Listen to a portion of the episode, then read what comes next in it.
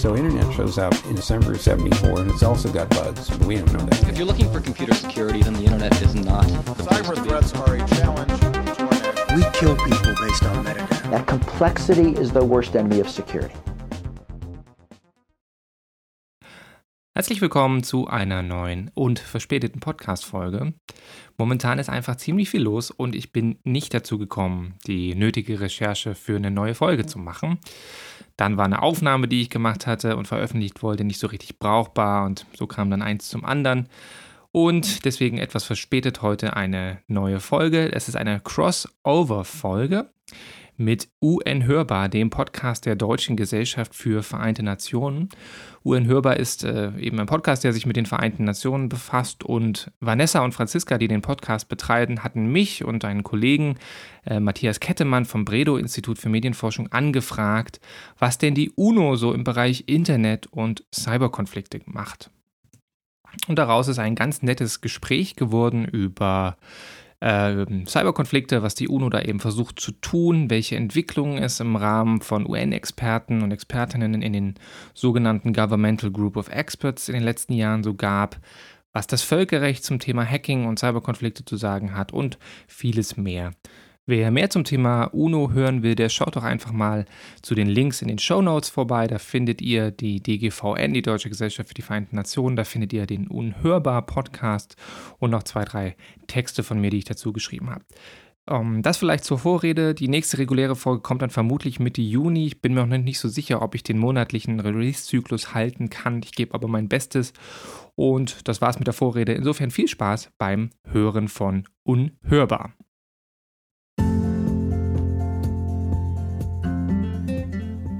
UN Hörbar. Wir geben den Vereinten Nationen unsere Stimme. Ein Podcast des Landesverbands Sachsen, Sachsen-Anhalt und Thüringen der Deutschen Gesellschaft für die Vereinten Nationen. Herzlich willkommen zu unserer heutigen besonderen Gemeinschaftsfolge von UN Recht und UN Hörbar. Denn heute ist unser Thema ein sehr interdisziplinäres, für welches wir sowohl politische, gesellschaftliche als auch rechtliche Perspektiven eine Stimme geben möchten. Denn wir sprechen heute über das Internet und die Regulierung dessen. Warum machen wir das Ganze heute? Weil es mittlerweile vier Milliarden Internetnutzer gibt, gleichzeitig aber auch drei Milliarden, die keinen Zugang zum Internet haben. Daher ist natürlich das Thema Zugang zu Internet, Entwicklung ein wichtiges Thema, welches Nachhaltigkeit betrifft und die Digitalisierung im Allgemeinen. Daher wollen wir heute fragen, kann die UNO Cyber? Dazu sprechen wir in zwei Teilen heute über das Thema. Und zwar gucken wir uns im ersten Teil an, was denn Gefahren im Cyberspace sind und gehen dann weiter und fragen uns, was man dagegen tun kann. Ja, und ohne jetzt groß vorweggreifen zu wollen, aber ihr steht ja nun beide mit sehr festen Füßen im Thema, unsere beiden Gäste heute, Matthias Kettemann und Matthias Schulze. Und ja, Matthias Kettemann, du vertrittst nicht nur gerade in Jena den Lehrstuhl für International Law, sondern du bist auch Forschungsprogrammleiter, beispielsweise am Leibniz-Institut für Medienforschung. Und ich glaube, jetzt wäre der Moment, wo du dich den Zuhörern einfach am besten selbst mal kurz vorstellst. Hallo, mein Name ist Matthias Kettemann und ich forsche an verschiedenen Institutionen über Recht und Regeln im Internet und schaue mir an, wie wir das Internet zu einem faireren, besseren Ort machen können. Und unser zweiter Gast, Matthias Schulze, du bist ähm, stellvertretender Forschungsgruppenleiter der SWB Forschungsgruppe für Sicherheitspolitik und hast auch deinen eigenen Cyber-Podcast. Erzähl doch mal. Jo, hallo, herzlich danke für die Einladung. Ähm, ja, ich bin bei der Stiftung Wissenschaft und Politik in der Forschungsgruppe Sicherheitspolitik angestellt, beschäftige mich mit der dunklen Seite der Digitalisierung ähm, bei der SWP, aber auch auf meinem Blog und meinem Podcast www.percepticon.de. Ende des Werbeblogs, wer da vorbeischauen will, kann das gerne mal tun. Ja, klasse, danke schön euch beiden. Ähm, also zunächst und zum Einstieg, wir sitzen ja nicht nur bei UN Recht, sondern auch in einer Bar, in der UN Hörbar. Und in Bars gibt es ja auch Trinkspiele. Und deshalb, liebe Zuhörer, wird es jetzt eine schnelle oder kurze Entweder-Oder-Fragerunde geben. Ich werde jetzt also unseren beiden Gästen äh, drei Paare nennen, drei Begriffspaare und sie müssen sich ganz schnell für eins von beiden entscheiden. Also sowas wie Vanille oder Schokolade. Ähm, Sinn des Spiels ist damit maßlose Verwirrung bei allen, aber ich glaube, es wird äh, auf jeden Fall ein lustiger Einstieg. Also fangen wir an. Das erste Paar. Iron Man oder Captain America? Iron Man. Oh Gott, Iron Man war, war sympathischer, glaube ich. Gedanken lesen oder unsichtbar machen? Gedanken lesen. Gedanken lesen. Und Star Trek oder Star Wars? Ich muss Star Trek sagen. Das geht nicht anders. Star Trek. Yay, Wir denken super. sehr ähnlich. Dankeschön. Ja, das war ähm, sehr aufschlussreich, würde ich sagen. Wir wissen jetzt auf jeden Fall mehr über euch. Und ähm, was wir auch wissen, ist, dass ihr Internetmythen entzaubert habt. Und zwar war ich äh, in der Vorbereitung auf den Podcast heute im virtuellen Raum unterwegs und habe ein bisschen recherchiert zu euch und habe äh, herausgefunden, dass ihr Entzauberer seid und äh, ja, Internetmythen entzaubert habt. Und da haben wir uns natürlich gedacht, wollen wir gleich mal nachhaken zu Internetmythen. Und Mythos 1 wäre, im Internet gilt kein Völkerrecht. Es existiert also kein internationaler Vertrag oder keine internationalen Verträge hinsichtlich des Internets und damit können Staaten online tun, was sie wollen und es gibt dementsprechend auch kein Völkerrecht. Stimmt das, Matthias Kettemann? Nein, das stimmt zum Glück nicht. Was stimmt ist, dass es keinen Internetvertrag gibt. Es gibt also keine Konvention zum Schutze des Internets. Aber das Völkerrecht gilt dennoch online. Darauf haben sich die Staaten schon lange verständigt. Völkervertragsrecht, Völkergewohnheitsrecht, die allgemeinen Rechtsprinzipien, das alles gilt online. Das Internet ist kein rechtsfreier Raum, weder für Einzelne noch für Staaten. Super. Und Mythos 2, den werfe ich jetzt einfach ungeschönt in den Raum, äh, zur dunklen Seite der Macht sozusagen. Der Cyberkrieg kommt, Matthias Schulze. Also kurze Erklärung, moderne Volkswirtschaften sind ja von der digitalen Welt abhängig. Ähm, ein strategischer Cyberangriff kann damit auf eine kritische Infrastruktur, zum Beispiel Stromversorgung, äh, weitreichende Folgen haben und zahlreiche Opfer fordern. Siehst du denn die Gefahr auch in naher Zukunft? Also würdest du sagen, der Cyberkrieg kommt und zwar demnächst? Ja, die Möglichkeit existiert, aber das Argument, was ich in dem Beitrag mache, ist, dass die Wahrscheinlichkeit dafür sehr gering ist. Also die Möglichkeit, eine Volkswirtschaft digital auszuschalten, existiert. Es ist super komplex, zu machen. Aber wenn man genügend bösen Willen sozusagen und genügend Geld voranbringen kann, wäre es theoretisch möglich. Es ist aber eher unwahrscheinlich, dass das tatsächlich passiert, weil Folgeeffekten kaum absehbar sind weil Kollateralschäden entstehen, weil man denke an sowas wie das Bankensystem, ja, wenn Finanztransaktionen nicht mehr gehen, dann hätte das auch vermutlich Effekte für denjenigen oder diejenigen, die das auslösen. Also kurzum, die Möglichkeit besteht, dass so ein Krieg kommt, rein digital. Die Wahrscheinlichkeit eines Standalone-Cyberkriegs ist relativ, äh, ist wahrscheinlich übertrieben. Ja, vielen Dank, Matthias Schulze. Magst du vielleicht da auch mal weitermachen? Du hast gesagt, du beschäftigst dich mit der dunklen Seite der Macht oder der dunklen Seite der Digitalisierung hier. Ähm, warum ist also Internetregulierung wichtig? Jetzt muss ich so ein bisschen Matthias Kettemann widersprechen, weil so ein bisschen wilder Westen ist natürlich doch noch im, im Internet, also so ein bisschen lawless Space, ne? obwohl natürlich Rechtsprinzipien wie das Völkerrecht gelten in, im Prinzip halten sich natürlich nicht alle dran. Ähm, das sieht man einfach daran, dass Quantität und Qualität, äh, Qualität von Angriffen, also von Cyberangriffen, die Vertraulichkeit und Integrität und Authentizität von, von Daten und Systemen treffen, zunehmen und das schon seit den 80er Jahren. Also die Kurve zeigt permanent nach oben ähm, in, in, in Qualitäts- und in Quantitätsdimensionen. Wir haben Spionage, wir haben Angriffe auf kritische Infrastrukturen, ja, Stichwort WannaCry vor einigen Jahren oder NotPetya, die zum Teil sehr destruktive Effekte hatten, also sogar mit physischen Impact, zum Beispiel bei der äh, Logistikfirma Maersk, ähm, die, die haben zum Beispiel Container dadurch verloren, weil der Netzwerkinfrastruktur nicht mehr ging und der, der Schiffsverkehr lag dadurch zum Teil mal still. Also das sind halt doch sehr reale Effekte, die passieren. Und die Kosten für sowas steigen, also die Behebung von Vorfällen, die steigen, also dieser Trend zeigt nach oben. Und dann haben wir ja auch noch das nette Thema Beeinflussung von Gesellschaften über das Internet, Desinformation, Influence Operation. Also da ist schon noch so ein bisschen Wild West, was, was das angeht. Und was ja auch äh, tatsächlich äh, Fakt ist, dass wir, dass wir wenig äh, Kontrollmechanismen haben. Ne? Also es gibt keinen richtigen Rüstungskontrollvertrag, keine Begrenzungssysteme, kein einheitliches, umfassendes Regime irgendwie oder Regelwerk zur Eindämmung von Risiken von, aus, dem, aus dem Cyberraum allgemein. Und wenn denn all diese Kontrollmechanismen fehlen, wo, wo liegen denn dann so die großen Gefahren im Cyberspace? Also vielleicht könnt ihr das einfach nochmal so zusammentragen. Was, was wären so die großen Punkte, die ihr nennen würdet bei den Gefahren? Ich will einfach mal weitermachen. Also ein zentrales Problem und auch ein Risiko und auch eine Erklärung dafür, warum es so ein Vertragswerk nicht gibt, ist, dass wir ja auch eine ganze Menge nichtstaatliche Akteure haben, die in diesem Raum Schabernack treiben. Also es sind ja nicht nur Staaten, die Cyberangriffe benutzen, um einander zu um Macht auszuüben, um sich zu Verhalten zu zwingen, um Druck aufzubauen, sondern es sind eben auch nichtstaatliche Akteure, die relativ viel Gestaltungsmacht haben. Das sind zum einen die Unternehmen, die großen Internetunternehmen, den Großteil der Infrastruktur gehört. Das Internet ist zu großen Teilen in privater Hand, also physische Infrastruktur, Routing, Netzwerkkabel, aber auch auf der Software-Ebene. Ja, denken wir an die großen Microsofts und Googles und Apples dieser Welt. Das heißt, die haben da viel Gestaltungsmacht im Defensiven, was Sicherheit angeht. Und dann haben wir natürlich auch nichtstaatliche Akteure wie Cyberkriminelle, die einen Großteil für ein, oder für einen Großteil von Angriffen verantwortlich sind, und zwar niedrigschwellige Cyberkriminalität.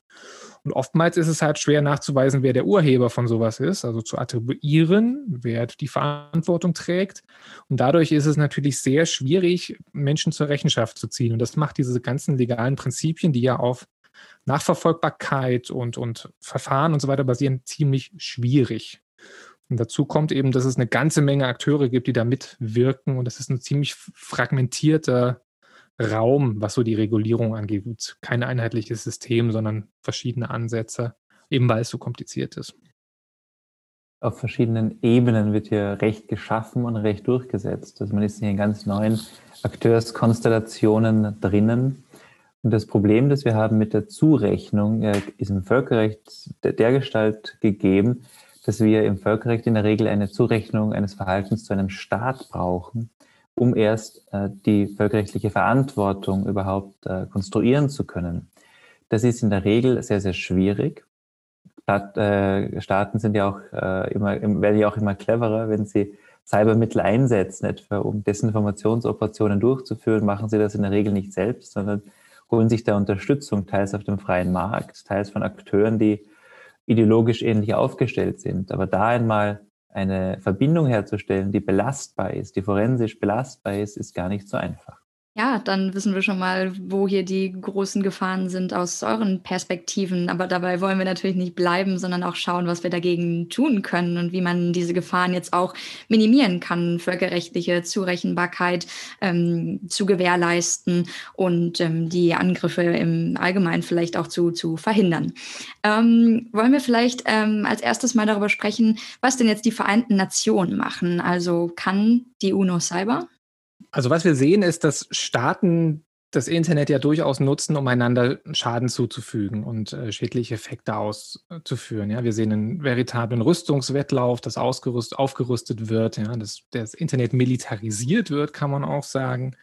Äh, wir haben Kriminalität und äh, allerlei mehr, Spionage. Und das ist natürlich ein wilder Hodgepodge. Und jetzt ist so ein bisschen die Frage, wie kriegt man das alles zusammen, wie kriegt man das eingehegt?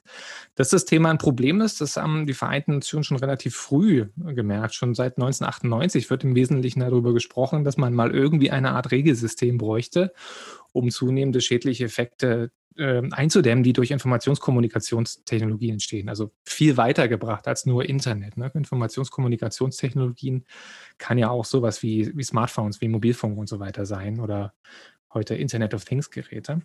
Das dauert aber halt in den diplomatischen Prozessen immer super lange. Deswegen ähm, ist das so ein, so ein Schritt-für-Schritt-Prozess, der dann eingesetzt ist. 2002 gab es dann die ersten Bemühungen von Seiten der Generalversammlung, eine sogenannte Governmental Group of Experts einzusetzen, die sozusagen erstmal gemeinsames Verständnis der Bedrohungslage entwickeln sollen, weil damals war noch nicht allen klar, was sozusagen für Risiken existieren. Da war das Thema noch relativ neu. Und dann auch perspektivisch natürlich Verhaltensstandards zu entwickeln. Vielleicht so der Kontext dazu. 2005 fangen die, UN an, darüber nachzudenken. 2007 gab es die ersten größeren Cyberangriffe, die tatsächlich Medienaufmerksamkeit generiert haben, nämlich 2007 in Estland, vermutlich russischem Ursprungs. Wie gesagt, Attribution immer ein bisschen schwierig. Da gingen Regierungswebsites dann ein paar Tage nicht. Bankwebsites waren down, Infrastruktur, Medien und so weiter wurden gestört. Und das hat einen ziemlich großen Medienpass erzeugt. Ähm, und dann im 2008 im, im Kontext des Georgienkrieges haben Cyberangriffe auch eine Rolle gespielt. Und das ist so ein bisschen der, der Hintergrund für diese UN-Prozesse, die dann gelaufen sind, ähm, zur Entwicklung von Normen für angemessenes Staatenverhalten. Und da geht es dann auch um die Frage, gilt das Völkerrecht? Wenn ja, wie gilt es? Wenn nein, wie gilt es nicht? Ähm, aber da kann Matthias Kettemann, glaube ich, viel mehr zu sagen. Zum Glück kamen diese Gremien sehr bald zum Schluss, dass in der Tat Völkerrecht gilt.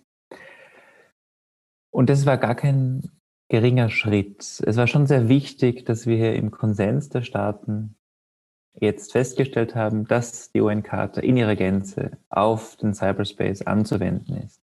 Vielleicht sind wir jetzt etwas, etwas spät damit, aber wir, wir dürfen auch nicht ähm, vergessen, dass äh, wenn wir von Internet sprechen, wovon wir eigentlich sprechen, ne, dass was ist eigentlich dieses Internet, auf das das Völkerrecht anzuwenden ist. Ne? Und das geht ganz, ganz in Richtung der, der Fragen, die sich die Staaten bei der UNO gestellt haben. Es geht ja um die Kernressourcen äh, des Internets. Nicht so sehr, was, was Facebook und Google machen. Das sind auch wichtige Fragen, aber da hat das Völkerrecht nicht ganz so viel zu sagen. Hier geht es um die großen Fragen, wie Staaten sich im Internet verhalten dürfen, wie Staaten Informations- und Kommunikationstechnologien benutzen dürfen, wie sie mit äh, Unterwasserkabeln umgehen äh, dürfen. Das sind auch Fragen, wo das Völkerrecht äh, sehr relevant wird. Äh, man darf nicht vergessen, eine der ersten völkerrechtlichen äh, Organisationen war ein Verein, der sich mit den Telegrafen auseinandergesetzt hat. Äh, und in den ersten, ähm, den ersten Verträgen dazu standen Sachen drinnen, die sehr, sehr ähnlich klingen wie Diskussionen, die wir heute haben. Etwa Mindestaufbewahrungsdauern für Depeschen. Klingt sehr nach einer Vorratsdatenspeicherung. Äh, übrigens auch die äh, Chefs der Telegrafenbüros, die hatten die Verpflichtung, Depeschen zurückzuweisen, die gegen die guten Sitten verstoßen haben. Also schon damals gab es eine Art Zensur. Nur damals wurde sie wirklich staatlich durchgesetzt. Ähm, der Konsensbericht 2015 äh, dieser Gruppen war ein wichtiger äh, Schritt. Ähm, 2017 äh, kam es dann zu einer Zerfaserung der Prozesse äh, auf Seiten der Vereinten Nationen, im Wesentlichen deswegen, äh, weil einige Staaten nicht glücklich waren mit der Idee, dass auf nur äh, internetbasierte Angriffe kinetisch reagiert werden dürfte. Also die haben gemeint, Kuba oder Russland, etwa. Äh, es kann doch nicht sein, dass bei einem Online-Only-Angriff, dass das gleichzuhalten ist mit einem bewaffneten Angriff äh, im Sinne der UN-Charta, die natürlich dann äh, ausgelöst hätte bestimmte völkerrechtliche äh, Verteidigungsrechte und, und Pflichten. Das war eher die Sicht der Vereinigten Staaten. Deswegen ist der Prozess dann in zwei, äh, in, in zwei, auf zwei Komitees äh, aufgeteilt worden. Langsam aber sehen wir hier eine Wiedereingliederung. Ähm, es gibt zwar immer noch äh, die Open-Ended Working Group auf der einen Seite und die Group of Governmental Experts auf der anderen Seite. Aber wir sehen hier gewisse, ähm, äh, gewisse Tendenzen, dass diese sich in, in, ähnliche Richtungen entwickeln und vor allem konstruktive Outputs äh, erzielen. Jetzt im März gab es einen neuen Bericht etwa der Open-Ended Working Group. Da ist Deutschland auch stark, äh, stark beteiligt. Äh, und auch dieser Bericht hat erneut festgehalten, was wir ohne dies schon wussten, aber man kann es gar nicht oft genug hören und sagen, ja, das internationale Recht findet auch im Cyberspace Anwendung. Wichtig aber für mich war, dass in dem Begriff noch einmal betont wurde, dass es äh, mit dem Völkerrecht alleine natürlich noch nicht äh, getan ist, sondern dass auch weitere Pflichten sich ergeben, wie etwa Kooperationspflichten der Staaten und auch Regeln für gutes Staatenverhalten. Jetzt ähm, hast du ja schon häufiger erwähnt, ähm, Matthias Kettemann, äh, dass das Völkerrecht Anwendung findet. Ähm, welche Prinzipien finden denn Anwendungen, auf die wir uns vielleicht berufen können? Also einfach aus dem allgemeinen Völkerrecht, aus der UN-Charta selbst vielleicht. Wir haben im UN-Recht-Podcast in der Folge zum Gewaltverbot in Folge drei ein bisschen darüber gesprochen, wie das denn aussieht mit ähm, einem bewaffneten Angriff, der durch einen Cyber ähm, Angriff ähm, ausgeführt wird, ob der auch als bewaffneter Angriff eben zählen kann oder nicht. Ähm, kannst du uns da ein bisschen mehr einführen? Ja, ähm, das, das Tallinn Manual, das ist ein, ein wichtiges Dokument, das im NATO-Kontext entstanden ist, fasst hier einige wichtige Regeln äh, zusammen.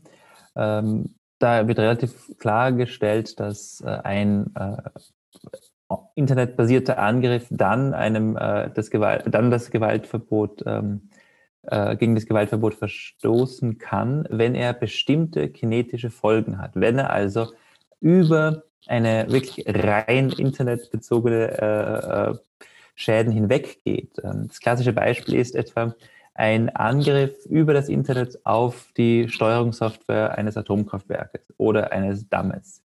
Solange das wirklich nur, Anführungszeichen, nur äh, die Steuerungssoftware betrifft und nichts anderes passiert, wird das wohl noch nicht als äh, äh, Gewalt, äh, als, als, als, als Gewaltausübung im völkerrechtlichen Sinne äh, sein. Äh, hingegen äh, muss man schon eine, eine kinetische Folge, eine echte Folge äh, verlangen. das Catalan Manual spricht da von, von Large Loss of Life oder Large Loss of, of Property. Das ist wichtig zu nennen, weil das ist eben nicht nur eine hypothetische Möglichkeit, sondern ist 2010, 2011 tatsächlich passiert mit dem sogenannten Stuxnet, sagt man auf Deutsch, Stuxnet sagt man im Englischen, Wurm, der die iranischen Atomanreicherungszentrifugen in Natanz physisch sabotiert hat. Also das war eine Schadsoftware, die ist über nachrichtendienstliche Wege, vermutlich auf einem USB-Stick, in diese Hochsicherheitszone des iranischen Atomprogramms geschleust worden basierte auf einer Siemens-Schwachstelle in einem Siemens-Industriesteuerungssystem, ja, auch, auch quasi indirekt deutsche Beteiligung mit dabei, äh, hat die, den Controller sabotiert, sodass diese Zentrifugen durchgedreht sind und physisch quasi beschädigt oder zerstört wurden. Ja, und das war sozusagen äh, vermutlich israelisch-amerikanischem Ursprungs, um das iranische Atomprogramm zu, zu, naja, zu entschleunigen, zu sabotieren oder die Entwicklung zu behindern. Und das war damals so wichtig oder hat so Eindruck hinterlassen, als das bekannt wurde, dass man gesagt hat, hier wurde jetzt der Rubikon überschritten, nämlich der Rubikon einer Schadsoftware, die in die physische Domäne, also in die materielle Wirklichkeit hineinreicht. Und seitdem ist es im Prinzip nur mehr geworden. Ja. Wir haben die ersten Stromausfälle über Cyberangriffe gesehen in der Ukraine 2015. Wir haben über Maersk und NotPetya gesprochen, also die Möglichkeit existiert. Und das Problem daran ist so ein bisschen, dass die USA seit 2015, glaube ich, und die NATO dann darauf folgend sozusagen gesagt haben, okay, wenn ein Cyberangriff diese, diesen Schritt macht, nämlich in die physische Wirklichkeit hineinreicht, dann ist es ein bewaffneter Angriff und dann halten wir uns auch vor, mit konventionellen Mitteln zu reagieren. Und die USA und auch neuerdings Großbritannien sehen sogar vor, nuklear zu reagieren. Also wenn ein Effekt so stark ist, dass das mit einem nuklearen Angriff vergleichbar ist, auch wenn es super abstrakt ist, sich das vorzustellen, wie sowas aussehen könnte, halten Sie sich vor, darauf zu reagieren, um ein Abschreckungsszenario aufzubauen, also um andere Akteure davon abzuhalten, diese Schwelle zu erreichen. Ob das jetzt eine gute Idee ist oder ob das klappt, kann man sicherlich trefflich diskutieren. Okay, das heißt also, das Gewaltverbot kann uns in irgendeiner Weise helfen, wenn es um kinetische, physische ähm, Auswirkungen durch Cyberangriffe geht. Aber es findet natürlich nicht in, ja, in der Gänze Anwendung. Daher stellt sich für mich so die Frage, mh, hm, vielleicht auch da nochmal den Völkerrechtler Matthias Kettemann, glaubst du, dass die allgemeinen Prinzipien des Völkerrechts, dazu gehört auch die souveräne Gleichheit oder das Prinzip der friedlichen Streitbeilegung, glaubst du, das alles ist ausreichend, um den Cyberspace als solches zu regulieren? Regulieren oder wärst du dafür, einen völkerrechtlichen spezifischen Vertrag zu entwickeln in diesem Bereich? Ja, ich, ich bin immer ein, Fan von, von, von mehr Verträgen. Das bedeutet mehr Arbeit für meine Kolleginnen und mich. Aber äh, unabhängig von egoistischen Interessen, ich, äh, ich, ich, sehe das Völkerrecht in einem ziemlich, ziemlich guten Zustand, äh, was das Internet betrifft. In der Tat, ähm, du hast das angesprochen, das Gewaltverbot ist ja wirklich nur der, der, der Vorschlaghammer des Völkerrechts. Wir haben ja noch viele andere Regeln, die äh, in, in, in, nicht, äh, in nicht so schlimmen Fällen anzuwenden sind. Vom, äh, vom, vom, vom äh, Prinzip der Nichteinmischung über äh, die, die Souveränität, die gerade im Internet äh, eine große Bedeutung aus, ähm, ausfüllt. Deswegen nämlich, weil die Souveränität ja traditionell verbunden war mit den Grenzen und es einfacher war, staatliche äh, Mittel dort enden zu lassen, staatliche Einfluss dort enden zu lassen, wo die Grenzen sind. Die Polizei kann nicht weiterfahren äh, als zum Grenzbaum. Im Internet ist das ja anders. Im Internet kann man ja relativ schnell äh, Grenzen überschreiten. Im Internet ist jeder ein Nachbar, sagt man. Äh, das heißt, da äh, ist das Nicht-Einmischungsprinzip immer wichtiger geworden. Äh, und Souveränität im Internet neu zu verstehen, ist die große Herausforderung, an der sehr viele junge VölkerrechtlerInnen sitzen. Ich weiß von drei, vier Dissertationen, die sich allein dieser Frage widmen, wie die völkerrechtliche, wie das Völkerrecht Souveränität im Internetzeitalter neu verstehen muss, wie der Staat sich neu finden muss. Und diese Störgefühle, die wir gerade jetzt haben, etwa auch im Bereich der Plattformregulierung, die fußen auf diesem Problem, dass der Staat noch nicht ganz in der Jetztzeit angekommen ist. Wir haben Konstrukte aus dem vergangenen Jahrhundert oder je nachdem, wie lange man zurückgehen möchte, aus dem 17. Jahrhundert. Äh, und das heutige äh, dynamische Verständnis von Gewaltausübung und Legitimierung muss erst für das Internet neu konzipiert werden. Genau, die zentrale Herausforderung dabei ist, dass eben Teile des Internets, also man spricht immer von drei Schichten oder drei Ebenen, man kann auch vier sagen, nämlich die, die Hardware-Layer, das ist die Ebene der Kabel und der Router und der Server.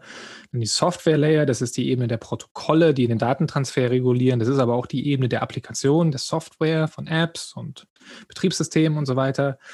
Und dann die Content Layer, also das, was sozusagen an, an Inhalt, an Informationen drin ist, an, in sozialen Medien, was gepostet wird, was gesagt wird, die Rede und so weiter dass die, insbesondere die oberen beiden Layers, natürlich super schwer zu regulieren sind, weil die auf einer internationalen beziehungsweise auf einer distribuierten Logik basieren, also so wie das Internet funktioniert. Sprich, diese Informationen sind dezentralisiert verteilt, die sitzen nicht an einer Stelle notwendigerweise, sondern ähm, sind über die Knotenpunkte des Netzwerks verteilt und das macht eine nationale Jurisdiktion und Regulierung schwierig, weil die Informationen im Wesentlichen also überall sein können.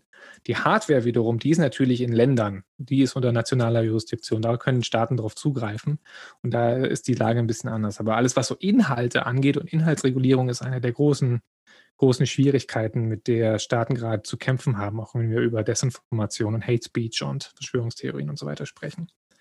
Vielleicht noch zwei, zwei Punkte dazu. Das, das Völkerrecht ist ja ein, ein, ein, breites, ein breites Feld, ein, ein, ein schöner, äh, ein, ein, schöner Wald mit vielen Gewächsen. Ähm, und gerade im Internet sehen wir, warum das so spannend ist. Wir sehen nämlich völkerrechtlich angehauchte, völkerrechtlich beeinflusste Normen von nicht klassischen VölkerrechtsakteurInnen. Zum Beispiel ähm, hat vor einiger Zeit eine Global Commission on the Stability of Cyberspace getagt, die wichtige die epistemisch legitimierte Akteure und Akteurinnen versammelt hat, also clevere, clevere Köpfe. Ähm, und die haben ein, ein, äh, ein Dokument erstellt, das haben sie Norm Package genannt, also ein, ein Normpaket aus Singapur.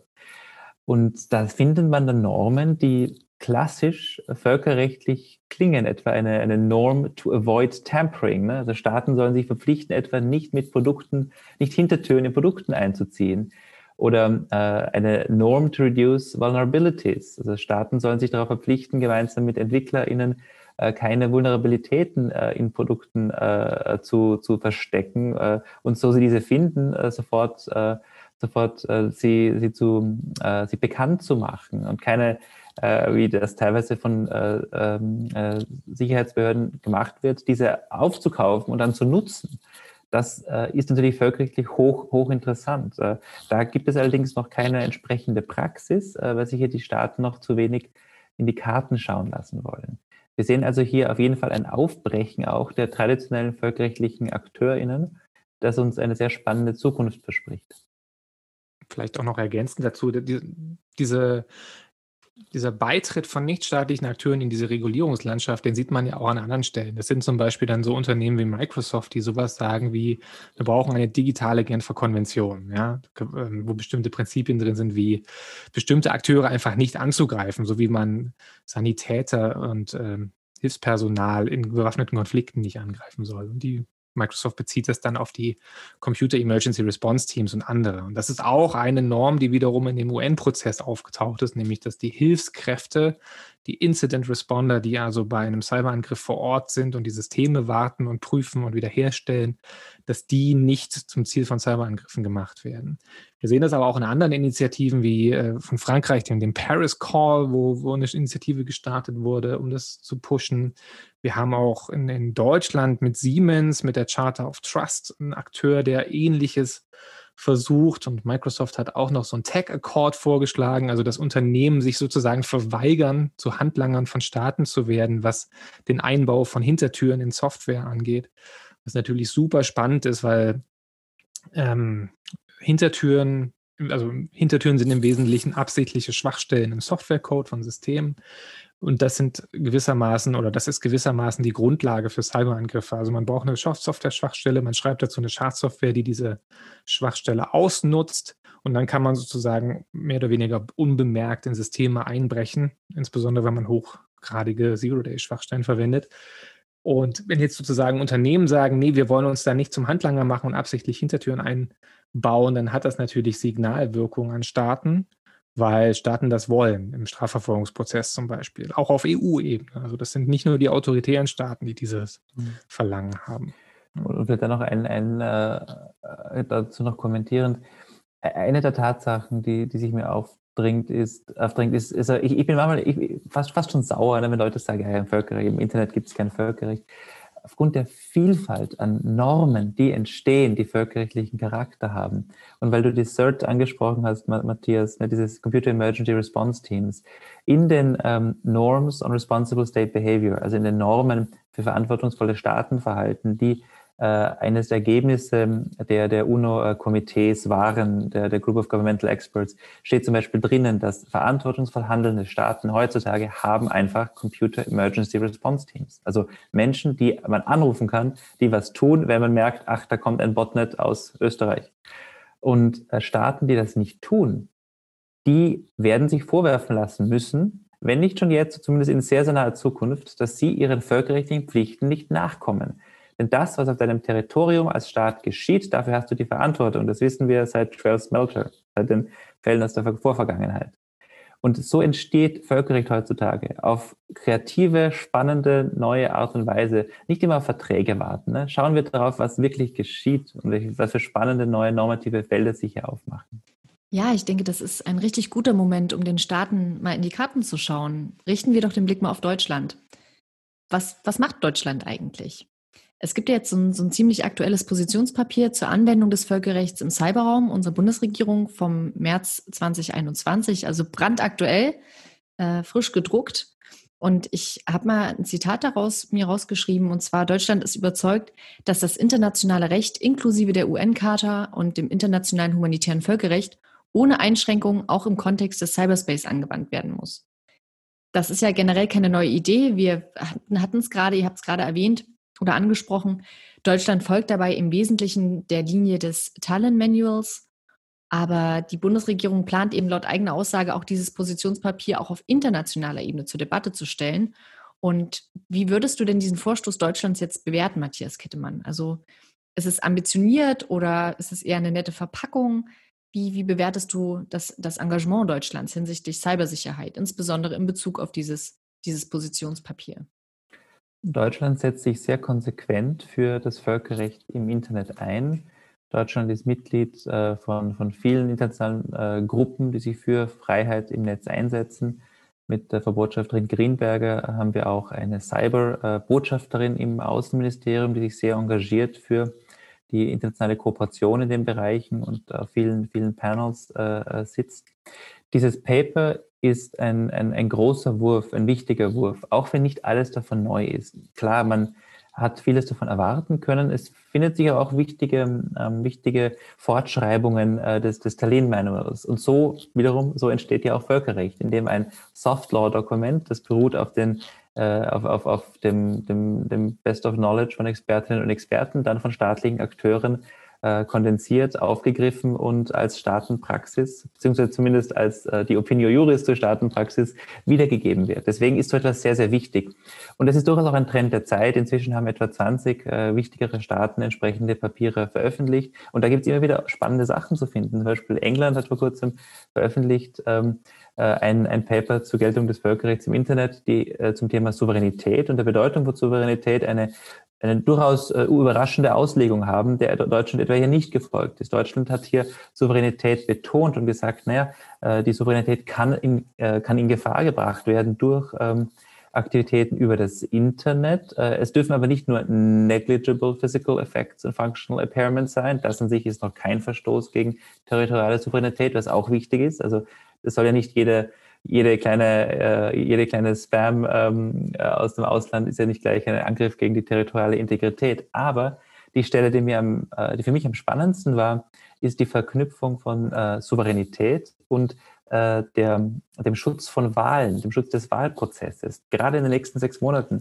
im Superwahljahr 2021 ist das wichtig. Und so schreibt etwa das Außenministerium, dass ähm, Foreign electoral interference by means of malicious cyber activities ist ein großes, eine große Herausforderung und auch die Verbreitung von Disinformation über das Internet kann, wenn es ein bestimmtes, eine bestimmte Schwelle überschreibt, kann es sogar Coercion, also ein Zwang sein, der dann das Nicht-Einmischungsverbot ähm, äh, gegen das Nicht-Einmischungsverbot verstößt. Das hat man so in der Form nicht in anderen Statements gelesen. Das finde ich schön, dass das so klargestellt wurde und äh, so entwickelt sich auch Völkerrecht. Das ist schön. Wenn ich dazu noch ergänzen darf, das Dokument hat natürlich auch noch eine weitere Funktion und das ist ähm, die eigenen Rechtsansichten sozusagen zu kommunizieren und damit ähm, wirkt das Dokument auch als eine Art vertrauensbildende Maßnahme. Also Confidence Building Measures sind auch ein Aspekt neben den Cybernormen, die dazu beitragen, sozusagen diese, das digitale Konfliktgeschehen zu regulieren. Die, das klassische Beispiel für so eine Confidence Building Measure ist das berühmte rote Telefon aus dem Kalten Krieg zwischen Washington und Moskau. Und es gibt so eine ganze Reihe von Confidence Building Measures. Und das eine davon ist eben erstmal Begriffe zu definieren. Wie versteht Deutschland bestimmte Dinge? Ja, was ist unter Desinformation gemeint? Was ist ein Cyberangriff etc. pp. Aber eben auch zu sagen, okay, was ist unsere Rechtsauffassung und wie könnten wir reagieren, wenn das und das passiert? Und da ist dieses Dokument, glaube ich, ein Beitrag. Und diese Confidence Building Measures werden in verschiedenen Regionalforen wie OSZE und ASEAN und ähm, so weiter entwickelt und sind ein weiterer Baustein in diesem Cyber-Regime-Komplex der Verregelung, den wir da schon versucht haben zu skizzieren. Ja, dann äh, werden wir, glaube ich, am abschließenden Punkt, was, was kann eigentlich jeder selber machen? Wir rufen ja gerade in der DGVN immer dazu auf, engagiert euch.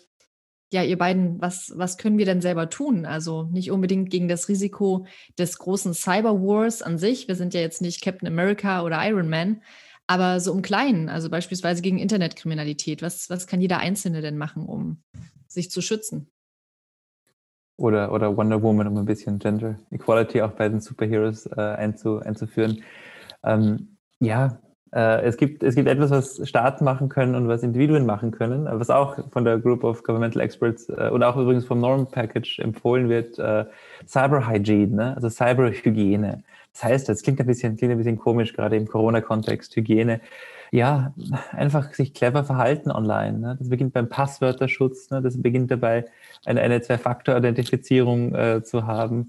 Ähm, und das beginnt auch, und das für, für Unternehmen bedeutet das auch, die Mitarbeiter äh, ihnen entsprechend zu schulen, ne? dass sie eben nicht hineinfallen auf, äh, auf, auf E-Mails vom Chef oder von der Chefin, der sagt plötzlich auf gebrochenem Deutsch oder Englisch, du, ich brauche mal Geld, hol mir das aus dem Company-Account. Ähm, was Staaten natürlich auch noch machen können, ist nämlich diese digitale Hygiene zu bestärken. Und das ist sozusagen jetzt Regierungsauftrag an die neue Bundesregierung, die dann irgendwann mal kommen wird. Wir brauchen digitale Bildung an Schulen. Wir brauchen Programmierkenntnisse an Schulen, damit wir genügend ExpertInnen in diesem Bereich haben, die auch dann wiederum rekrutiert werden können, um zum Beispiel Incident Response Teams zu bestellen oder IT-Security an Unternehmen hochzufahren. daran mangelt es oft, da haben wir Fachkräftemangel. Und wir brauchen natürlich auch Media Literacy, um Desinformation besser zu erkennen. Wir brauchen sozusagen Digitalkompetenzen im Umgang mit dem Internet von klein auf. Das ist natürlich Individualauftrag an alle Eltern, die dazuhören, aber besser wäre es, glaube ich, wenn es im schulischen Kontext stattfinden würde. Neben den ganzen individuellen Maßnahmen wie bitte benutzt mhm. sichere Passwörter, bitte benutzt die Passwörter nicht über verschiedene Accounts hinweg, äh, sichert eure wichtigen Accounts mit Zwei-Faktor-Authentifizierung ab und so weiter und so fort. Software-Updates installieren nicht vergessen. Und dass sich niemand 80 Passwörter merken kann, einen guten Passwortmanager. Und da gibt es auch, auch entsprechend gute. Vielleicht noch ein kleiner Hinweis, äh, da ich selbst äh, Elternteil bin. Ähm, natürlich ist es wichtig, dass wir unsere Kinder erziehen, aber äh, wir sehen etwa im Bereich der Desinformation, es sind nicht so sehr die Kinder etwa, die viel Desinformation teilen. Es ist so die Generation 40 plus. Das heißt, lebenslanges Lernen ist ganz wichtig. Äh, Desinformation äh, geht nur dann, wenn die Gesellschaft nicht, nicht resilient ist. Wir brauchen also einen Resilienzaufbau für die Gesellschaft. Wir brauchen aber auch jenseits des Internets eine äh, Verpflichtung der Gesellschaft auf bestimmte gemeinsame Werte, auf sozialen Zusammenhalt. Das ist etwas, was was langfristig äh, auch, auch, auch, auch der Gesellschaft gut tut. Äh, da äh, kann das Völkerrecht auch nur so, so weit gehen. Ne? Da ist schon einige gesellschaftsinterne Entwicklungen sind hier dann auch wichtig. Ja, äh, vielen Dank für äh, vielen Dank an euch beide äh, für diese ähm, schöne Zusammenfassung hier am Ende auch nochmal, was jeder, jeder einzelne von uns tun kann. Und damit sind wir auch schon so ziemlich am Ende unserer Folge angelangt. Und ich würde hier vielleicht gerne nochmal so ein wenig zusammenfassen und euch am Ende nochmal eine kurze Frage stellen. Und zwar haben wir gesehen, ähm, ja, es gibt eine dunkle Seite der Digitalisierung. Nicht alles ist gut, nicht alles ist super und wir müssen regulieren, wir müssen Menschenrechte schützen und ähm, das Völkerrecht findet eben Anwendung. Und das haben wir gesehen im Konsensbericht der Group of Governmental Experts auf äh, UN-Ebene. Auch Deutschland beschäftigt sich aktiv mit der Weiterentwicklung von Völkerrecht durch ein jüngst veröffentlichtes Arbeitspapier. Und gerade wie ihr schon gesagt habt, auch wir Individuen können was machen, indem wir gucken, ähm, dass wir unsere Passwörter ordentlich schützen, indem wir ähm, ja ähm, auch auf, auf der Ebene von Bildung äh, an unsere Kinder was weitergeben, aber auch natürlich uns selbst immer weiter damit beschäftigen. Und da der Titel dieser Folge ja war, kann die UNO Cyber? Vielleicht auch hier kurz an euch beide eine kurze Ja-Nein-Frage. Kann die UNO Cyber? Na, aber unbedingt. Auf, also ja, nein, oh, sorry, ich wollte gerade sagen, Cyber heißt ja steuern, ne? Und klar kann die UNO steuern. Also ja. Ja, ähm, ihr beiden, herzlichen Dank, dass ihr unsere Gäste wart und uns heute ähm, über Cybersicherheit und Cyberkriege informiert habt und mit uns gesprochen habt darüber, was es denn für Bedrohungen gibt und was man dagegen tun kann. Das war heute eine Kooperationsfolge von UN Recht mit Vanessa und der UN Hörbar mit mir, mit Franziska. Und wir hoffen, ihr hattet alle viel Spaß und wir hören uns bald wieder. Also auf Wiederhören.